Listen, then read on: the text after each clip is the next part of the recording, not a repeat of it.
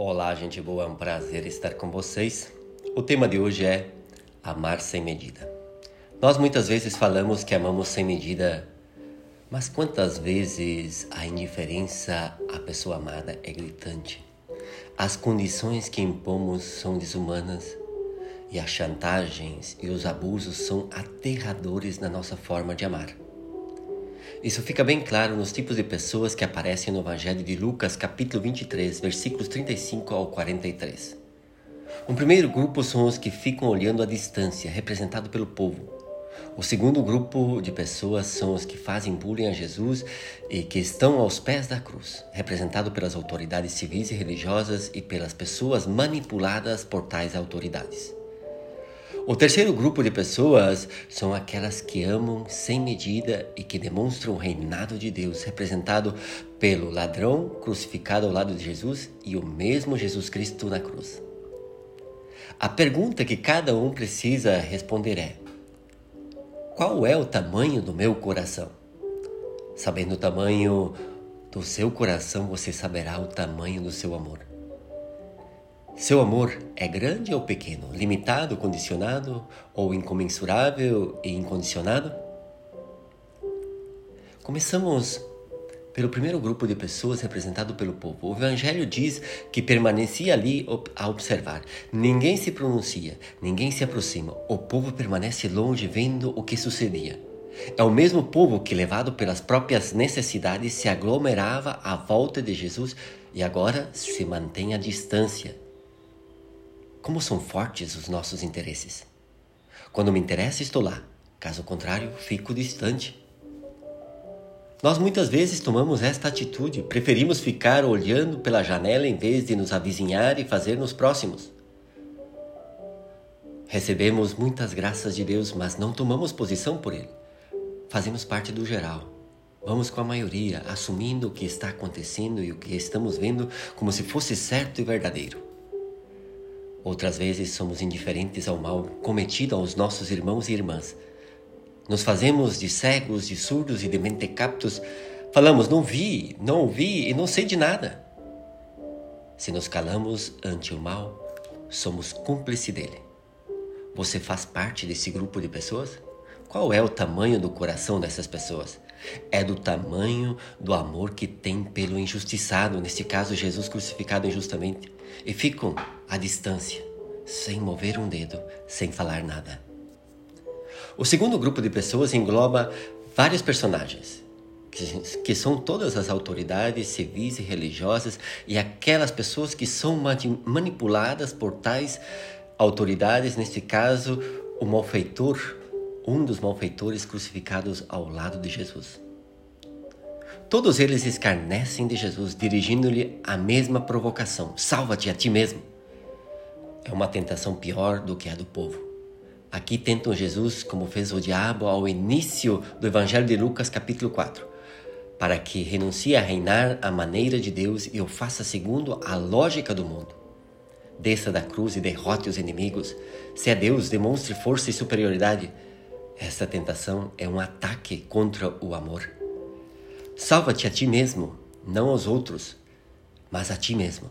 Prevalece o eu com a sua força, com a sua glória, com o seu sucesso, demonstrando o egoísmo e o individualismo ao máximo. É a tentação mais terrível.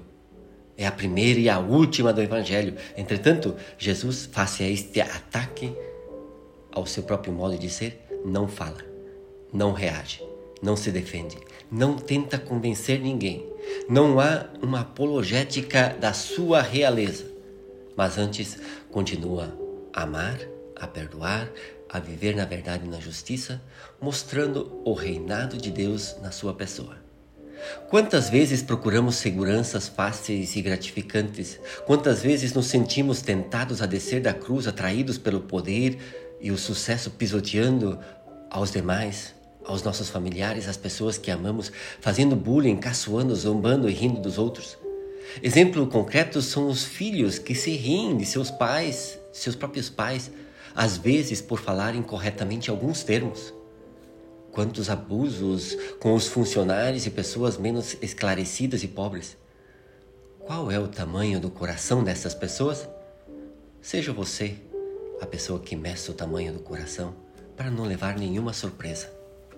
O terceiro grupo de pessoas são aquelas mais perto de Jesus. O malfeitor, um dos crucificados ao lado de Jesus, invoca dizendo: Jesus, lembra-te de mim quando estiveres no teu reino. Com a simples contemplação de Jesus, ele acreditou na realeza de Jesus. Uma oração, uma oração confiante, uma petição de perdão e, sobretudo, um ato de fé e vida num Deus Salvador. E não se fechou em si mesmo, mas com seus erros, as suas dificuldades, os seus pecados e os seus problemas, ele dirigiu-se a Jesus. Pediu para ser lembrado e saboreou a misericórdia de Deus hoje estarás comigo no paraíso.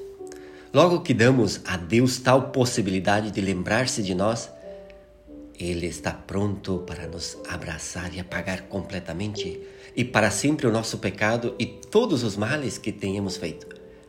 Deus não guarda o nosso pecado na memória, Ele guarda o tanto que Ele ama a cada um de seus filhos e filhas. É nas pessoas que reconhecem quem são e que recorrem a Deus para recomeçar uma vida nova que faz possível que Jesus Cristo seja Rei.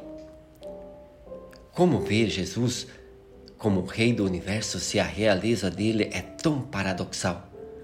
O seu trono é a cruz, a sua coroa é de espinhos, não tem um cetro, mas lhe põe uma cana na mão.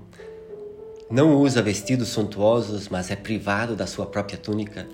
Não tem anéis brilhantes nos dedos, mas as mãos são transpassadas pelos pregos. Não possui um tesouro, mas é vendido por 30 moedas. Jesus Cristo veio instaurar um, reino exercido no amor, no serviço, no perdão. Um reino exercido na verdade, na justiça e na paz. Um reino exercido na graça, na santidade e na doação da própria vida. Ele é rei por ser todo-poderoso no amor.